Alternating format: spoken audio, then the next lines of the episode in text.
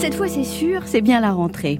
Et même les cloches sont de retour en la personne de François-Xavier Bellamy qui nous revient tout propre sur lui et bien peigné pour nous annoncer avec la voix doucereuse du premier de la classe souhaitant nous faire oublier ses 8% aux européennes en nous annonçant rien de moins que notre malédiction.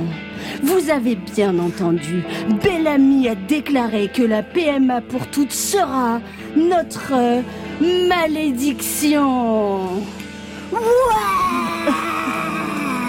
Eh ouais, mécréant, apostat ou fornicateur, pédéraste, averti ou hérétique, on vous l'annonce sur France Inter. Tremblez maintenant dans vos chaumières, car la malédiction va s'abattre sur la terre.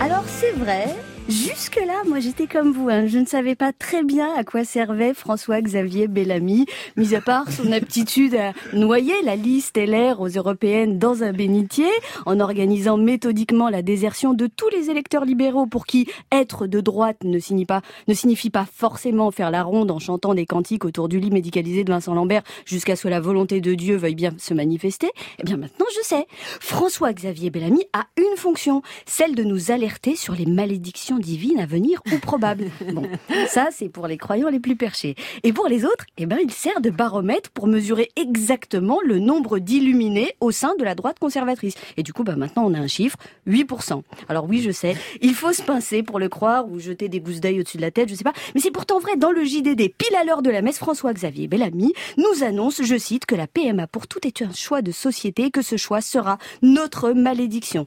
Ce qui n'est pas sans nous rappeler les serments de 2013 en plein débat pour le mariage pour tous, rappelez-vous.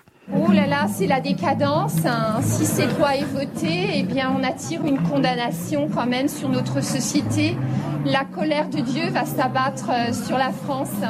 Oh là là, bah ouais, c'est comme ça chez tous les timbrés qui me parlent comme ça, ou comme François-Xavier Bellamy. Leur fonction, bah c'est bien de nous alerter sur la colère de Dieu. Oh là là, bah ouais. Sauf que, aussi loin que l'on puisse remonter dans l'histoire des déclarations de Boutin sur la fin de la civilisation jusqu'à l'Inquisition en repassant par les bûchers des hérétiques, on n'a toujours pas vu la colère de Dieu.